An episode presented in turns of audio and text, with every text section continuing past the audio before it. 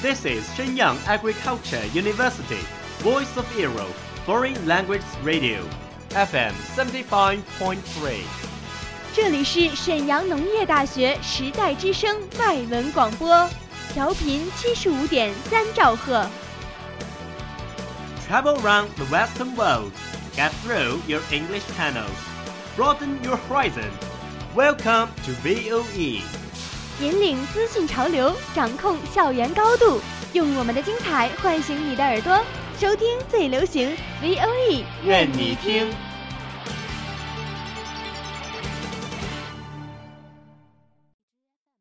The United Nations has extended its staff benefits to all married gay couples, despite a campaign led by Russia against the measure. The most watched news anchor on American TV, Brian Williams, has now been suspended for six months without pay from NBC. A new dress by British retailer Roman Originals has attracted the world's attention. Do you know what happens in every corner of the world?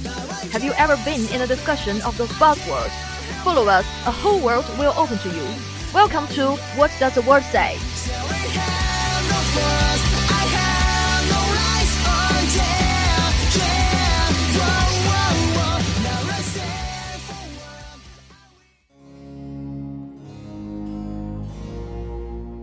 Good day, everyone. You're listening to As the World Says from the VOE Foreign Language Station. This is Cool Kid Shark. Welcome, everybody. This is Iris. You are excited today, huh? Well, Iris, I just finished my English exam. How does it feel? No wonder you stayed so late last night. Not really difficult. I think that communication and spoken English is more important. So when the exam is over, I'm coming here for our program. Well, how to communicate with foreigners is our today's show. You remind me of today's quiz question. In our nation, which country has the most people, except China, as of 2010? Is it A, the South Korea, B, the US, or C, Japan? Hmm. I think the answer is A. Must be Korea. And the South Korea is close to us. I think the number is the most. Okay, we'll find out if you got the answer right or not later on in the show. No matter which country, English must be the most practical tool in the communication. So how can we talk with foreigners? I always run out of my topics. I often don't know what to talk with foreigners about. Very embarrassed. Every time we just talk about obvious stuff. The weather, how long have you been here, or do you like China? Yes, I had the courage to talk to our school and American foreign teacher yesterday. But I asked some strange questions like you said. I could see from his expression that he was a little tired. Oops, it's time to make an utterly change. In fact, many topics you can say. Many Americans have a local sports team that they support, which they love talking about. For a simple example, the NBA. You should say something more about their culture, rather than put your focus on their foreigner. Yes, I know that. Some foreigners find the word 老外 disparaging. They don't want to be labeled as 老外, the outsider. They don't want to be treated like an outsider all the time. They want to fit in. Like you go abroad, you want to make friends with them, into them. We should learn to be empathy. so, what's your main purpose that you want to be good friends with foreigners? Well, the truth is pure and simple. I want them to teach us English. Oh, stupid Sherlock! Do you know what I think? Just because I'm a foreigner and I speak English, it doesn't mean I want to teach English or know someone who teaches English. In fact, I think they are not very willing to teach us English. Not always.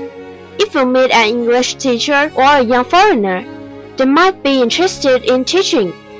But if they have their own job and career, chances are they are not interested in teaching. Oh, oh, brilliant! Come on, I got a good topic. Say it. we can talk to them about the topic of American TV shows, even if the popular shows in China might not be as popular as in America. For example, Big Bang Theory and Two Broke Girls are mostly watched by twins. In fact, Americans very like these shows, such as Game of Thrones, House of Cards, etc. And the program from the world says, Come on, stop your daydreaming. Our programs are always interesting, right? Of course. In fact, you could make some talk about talk shows. The point is not to understand every joke, but to know what's going on in America. Yes, you can really understand how Americans think and feel about these issues from watching talk shows, which is a great entry point to understanding American humor. That's right. There are many forms of talk show, like afternoon talk shows, late night talk shows. I recommend to you and everyone this two talk show. The Tonight Show with Jimmy Fallon and Late Show with Stephen Colbert. They both air on major networks. To be honest, they just want you to be honest. Foreigners are always interested in finding more about China, the real China. If you want to make real friends, let them know who you really are and show your true colors. It also can be said like this. Approach it like a long-term, ongoing process. 千里之行，始于足下。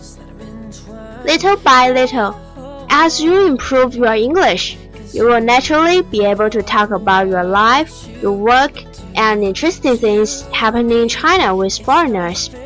When you understand their culture and their way of thinking better, you will also find there's a lot you can talk about, Sherlock.